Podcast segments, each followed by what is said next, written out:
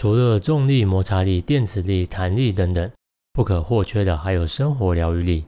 当你感到疲倦、没动力，遇到难以消化的困难时，在节目当中必定会提供鸡汤来提升你的免疫力。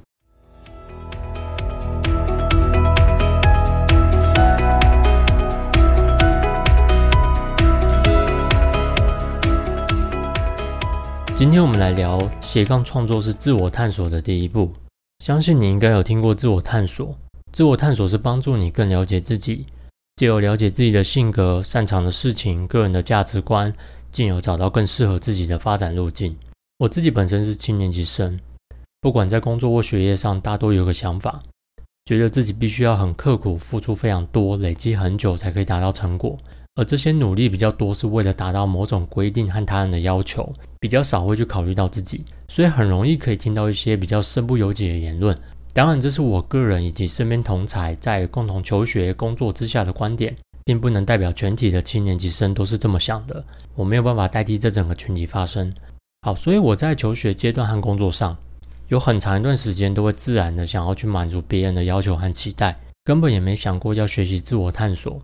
在我的成长历程当中，也几乎很少听到有人在讨论要如何自我探索、寻找自己不同的可能性。基本上，大部分都是跟着既定的步调这样子持续的走下去。我分享一个大学期间的小故事，记得是在大四的时候，当时因为我学分都修完了，专题也做的差不多了，基本上我就是在等毕业。当时想要找点事情做，就跟其他同学一起去修商学院的管理学。补充一下，我自己本身是念电脑通讯工程系。主攻通讯相关学程，现在回头想一想，当时应该把时间拿来做 side project 才对啊。呃，总之当时在那个时间点，你要不就是在补修学分，不然大部分的人其实都在准备考研究所。我自己当时是非常确定不想要考研究所的，原因是我对自己主修的领域呢，没有想要再进一步深入探究的议题。我觉得至少要对该领域有进一步的想法，再去念这个研究所会比较有意义。当然，那只是我个人的想法。有不少人单纯只是为了那张文凭去念的也很好。总之，最后我决定不考研究所了。我想要早点毕业，当完兵出去累积实际的工作经验。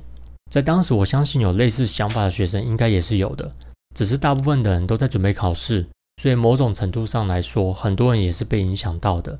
比较少人真的会去深入了解为什么要做念研究所这个决定。其中有一个同学让我印象非常深刻，他原本也没有要考研究所。然后有一天，应该是他的妈妈到他住宿的地方，然后看到其他同学要外出的时候，就顺口问了一下：“哎，你们要出去啊？要去哪里呢？”然后这些同学就说：“哦，我们要去补习啊，要准备考研究所了。”然后他妈妈就看着他儿子说：“咦，那你为什么没有去补习？你不考研究所吗？”最后那位同学就开始他的补习之路，准备去考研究所。那至于最后有没有考上，后续的事情我就没有再多关注了。类似这样的现象，其实说明了大多数我们的选择很容易会被环境、他人所左右。别人认为你应该要做什么，影响了我们如何做决定。自我探索的方式，我想应该会有很多。比较专业的方法论，会是在职涯或生涯探索的工具或课程里面。那我今天则是要以创作来作为自我探索的方式。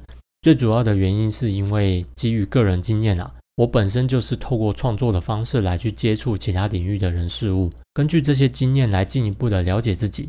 虽然透过阅读、参加讲座活动也是可以的，不过这些方式让你实际执行的效果其实是很有限的。你输入了很多，但是却会忽略了输出的重要性。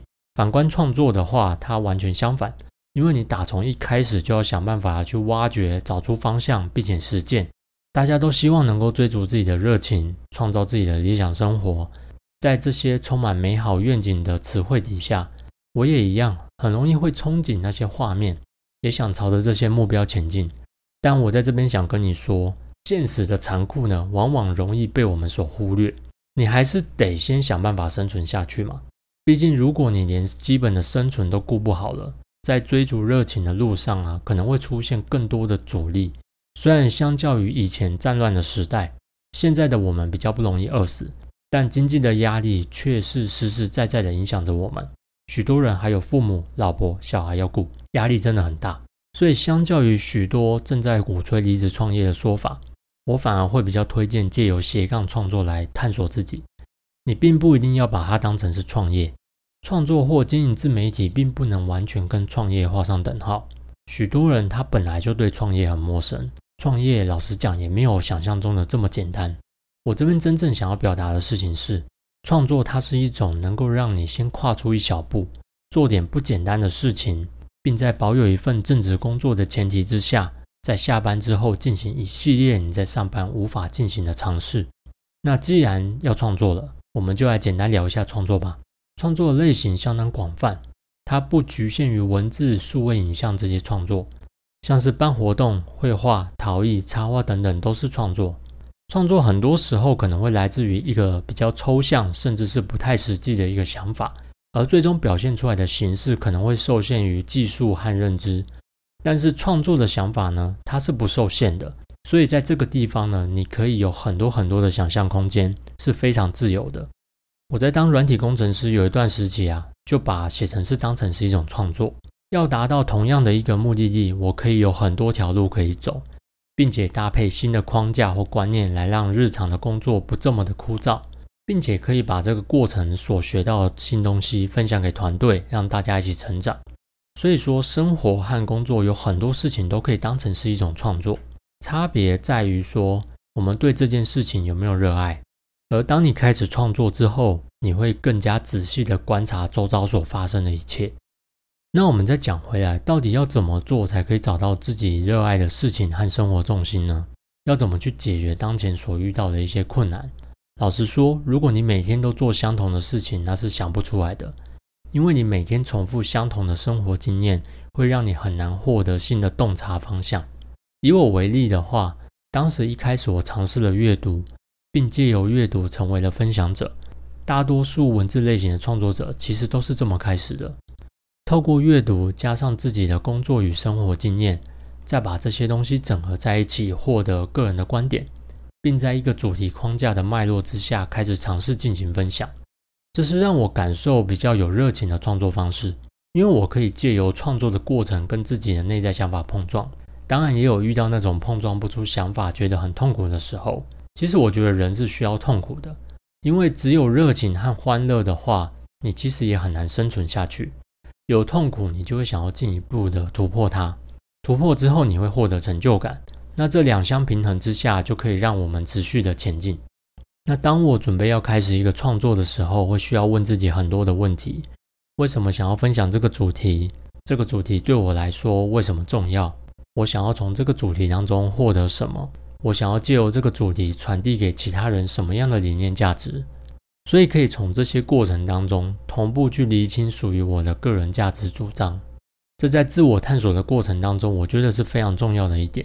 如果少了这一层面的东西，就会比较难驱动我持续对这个议题发生。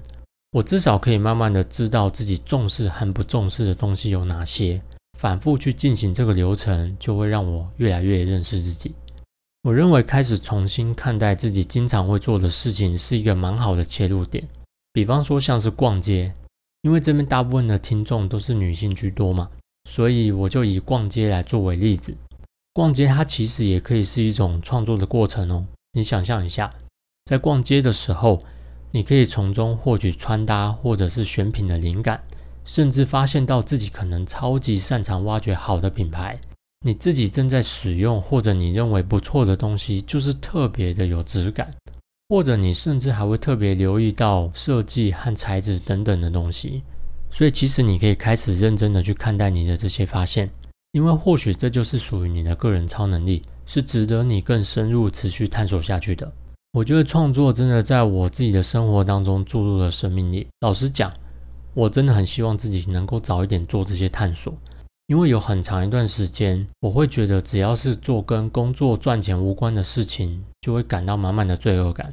那这样子的生活方式反而会让我感到越来越疲乏。但是因为当时每天接触的人群经常散发出这样子的感觉，所以我也只能接受那样的生活模式。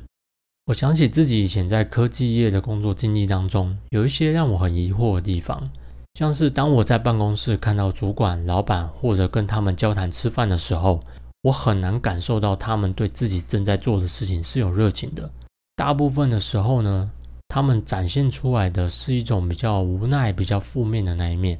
当然，我也能够理解传统职场有许多不得已的包袱存在。不过，这些都让我不禁在想，该不会那就是我以后的样子？后来，我透过创作，慢慢看到用另外一种模式来看待工作与生活的人群，他们比较不会开口闭口都在聊工作，反而可以经常看到他们重视的是自己的生活体验、愿景和想法。同样都是地球人，你看这对比下来，差别是不是真的很大？那我这边想要再补充一点，虽然前面我们都在讲创作啊、自我探索、寻找热情是很棒、很重要的事情，不过我觉得有另外一个层面更是不能被忽视的，那就是即便你真的在做自己喜欢的事情，你还是会需要去处理那些你不喜欢的部分，因为你不太可能每天只要求自己去做充满热情和喜欢的事嘛，因为那反而还会限制了自己。所以，接受喜欢和不喜欢的部分，我觉得是值得我们努力的目标。那我希望借由今天的分享，可以鼓励到你，让你可以开始进行创作，任何形式的创作都可以。如果你真的不知道该如何开始，我推荐两个立刻可以开始做的事情。第一个是阅读并说出你的看法。只有阅读的话是不够的，你要尝试输出，并且借由说出来或写出来的过程。让你的创作成为自我探索的第一步。那第二个是在一天的任何一个时段开始写日记，试着开始去记录你观察到的事情，从生活与工作中那些原本你觉得不重要的一切事物中开始。创作之前要先学着观察，从观察外在世界所发生的事情，到观察你的内在。当你开始这么练习之后，你会发现，原来自己有很长的时间都处在自动驾驶状态。而现在的你呢，就有点像是终于离开了驾驶座，下车看看一直以来都在你身边却被你忽略的东西。除了日记以外，你也可以尝试晨间随笔。关于晨间随笔，我曾经在 IG 也分享过这个方法，有兴趣的话可以去找找看。以上我分享了创作与自我探索的关系，以及简单开始的方式。相信当你开始尝试之后，可以从中一步步获得很多很多的感触。那我们今天的节目就先到这里，希望这一集能够为你带来一些启发，也欢迎你到 Apple、Spotify、Mr. Bus、First Story 等 Podcast 平台留言、按赞、给五颗星，也可以直接到 IG New Habit 私讯我，给予我回馈。我们就下周见了，拜。